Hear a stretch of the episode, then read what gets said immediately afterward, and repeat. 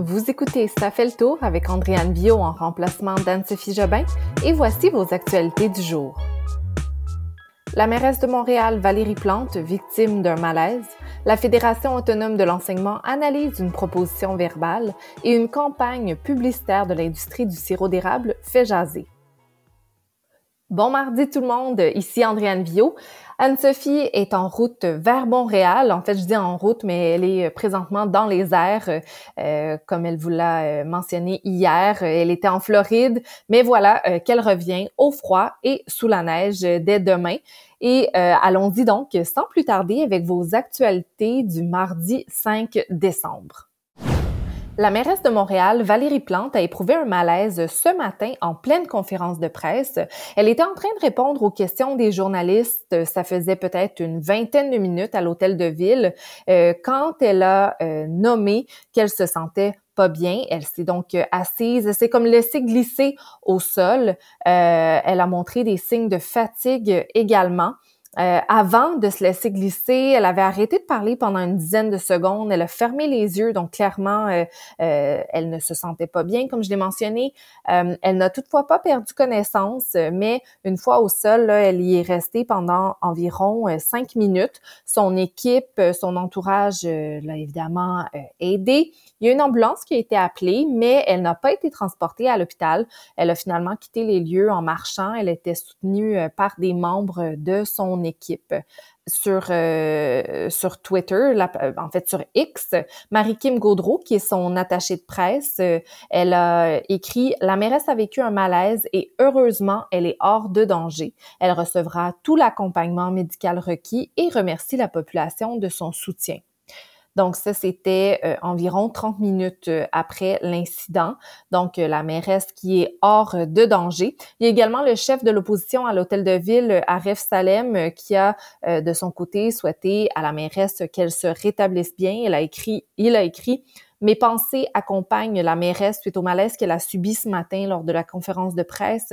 J'espère que tu retrouveras vite la forme, Valérie Plante, prompt rétablissement. Ça fait plusieurs jours qu'on vous en parle. En fait, depuis euh, avant le 23 novembre, qui est la date euh, depuis laquelle euh, la Fédération autonome de l'enseignement, la FAE, est en grève générale illimitée. Eh bien, aujourd'hui, la FAE a dit qu'elle analyse une proposition verbale qui lui a été faite par le gouvernement du Québec hier soir, donc lundi soir. Et ça, évidemment, ça c'est dans une nouvelle tentative de mettre fin à cette grève euh, générale illimitée de 66 000 enseignants. Donc euh, aujourd'hui, la présidente du Conseil du Trésor, Sonia Lebel, a révélé dans une déclaration écrite qu'il y a bel et bien une telle proposition qui a été présentée euh, au syndicat et la FAE confirme avoir rencontré la partie patronale hier tard, hier soir très tard, pardon, et euh, avoir, euh, comme je l'ai mentionné, reçu une proposition verbale d'une entente de principe exploratoire, euh, à l'exception d'une annexe d'une page et demie. Et euh, donc, euh, elle dit la fédération être en train d'analyser le tout. Il y a Sonia Lebel qui a également, dans une déclaration écrite, dit qu'elle juge que si cette proposition est acceptée, elle pourrait euh, permettre d'améliorer concrètement les services aux élèves, les conditions d'exercice des enseignements et viendrait répondre aux enjeux prioritaires portés par la FAE. Donc, euh, signe d'espoir. Euh, elle ajoute également, nous espérons un retour positif du syndicat sous peu. Donc, c'est peut-être ce qui pourrait faire avancer les négociations dans cette affaire. Je vous le rappelle, 66 000 membres de la FAE qui sont en grève générale illimitée depuis le 23 novembre dernier. Et là, il y a les 420 000 membres du Front commun qui en principe, doivent eux aussi rentrer en grève euh, dès vendredi donc vendredi le 8 et ce jusqu'au 14 décembre. le Front commun qui regroupe les membres de la CSN, de la FTQ, de la CSQ et de la PTS. La COP28 se déroule présentement à Dubaï, donc les dirigeants mondiaux qui se sont réunis pour discuter des changements climatiques. Eh bien, voilà qu'aujourd'hui, les scientifiques du Global Carbon Project ont sonné l'alarme. Ils interpellent les gouvernements et les dirigeants à agir. Ils disent qu'il est désormais inévitable que le seuil de 1,5 degré de réchauffement de la planète soit dépassé. Donc, c'est inévitable selon eux et ils disent qu'il y a une chance sur deux que ça arrive dans seulement sept ans. Il y a un an seulement, on estimait, en fait, ces mêmes scientifiques estimaient que ce niveau euh, critique de hausse de 1,5 degré serait effectif dans 9 ans, mais voilà qu'aujourd'hui, ils disent dans 7 ans. Alors, euh, le temps qu'il reste entre maintenant et le seuil de 1,5 degré se réduit à toute vitesse. Donc, c'est pour ça qu'ils ont sonné l'alarme. Ils disent qu'il faut agir euh, maintenant. Ils nomment que les mesures visant à réduire les émissions de carbone provenant des combustibles fossiles restent terriblement lentes.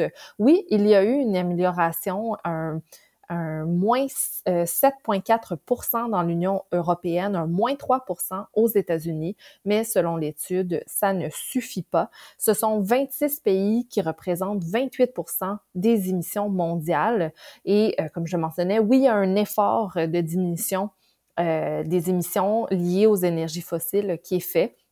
Toutefois, euh, par exemple, la reprise du transport aérien international euh, suite à la COVID a fait bondir les émissions euh, dans ce secteur-là de l'industrie de 28,2% cette année.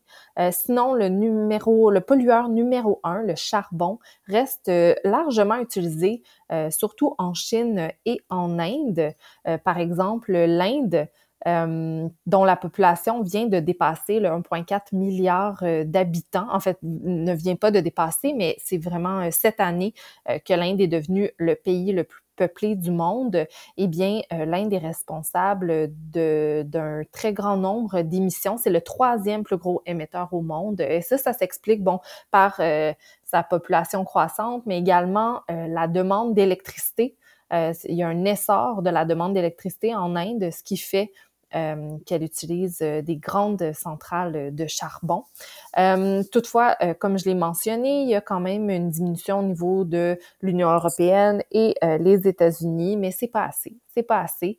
Euh, les gouvernements doivent vraiment prendre des mesures euh, pour changer ça, parce que sinon, il y a euh, des scientifiques qui disent que si tout le monde se mettait à émettre autant qu'un Américain, par exemple, on irait plus vers un 4 degrés de réchauffement. Puis à ce moment-là, évidemment, ça va faire souffrir la végétation dont on a besoin pour absorber une partie d'ailleurs des émissions de carbone.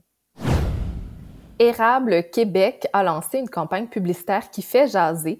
C'est une campagne qui s'adresse aux Américains, euh, qui s'appelle Bill the Maple et qui va permettre aux consommateurs américains de ravoir leur argent s'ils choisissent du sirop d'érable du Québec au lieu des marques de moindre qualité qu'on retrouve là-bas.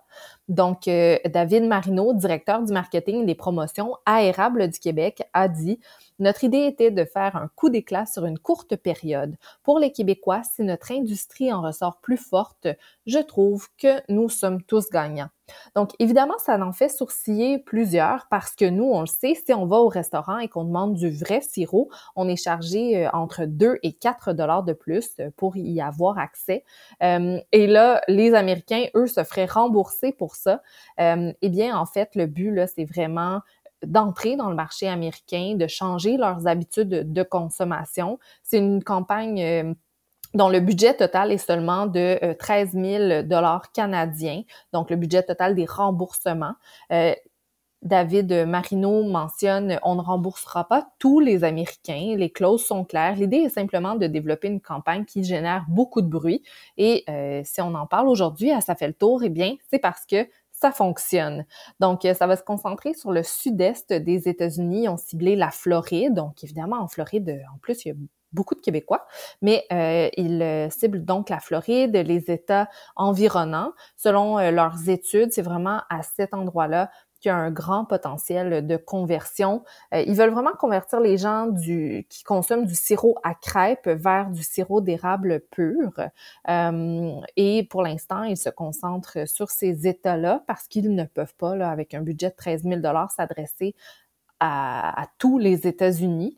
Euh, et donc, vraiment, ce qu'ils veulent, c'est transformer les restaurants aux États-Unis en station de dégustation de sirop d'érable. Et voilà, c'est ce qui fait le tour euh, de vos actualités d'aujourd'hui. Il y en avait tellement plus qu'on aurait pu couvrir, mais en 10 minutes, on vous a donné l'essentiel. Et dès demain, euh, Anne-Sophie sera de retour euh, avec vous pour terminer la semaine. Alors, c'est un rendez-vous demain après-midi pour Ça fait le tour et merci d'avoir été à l'écoute. Bonne soirée.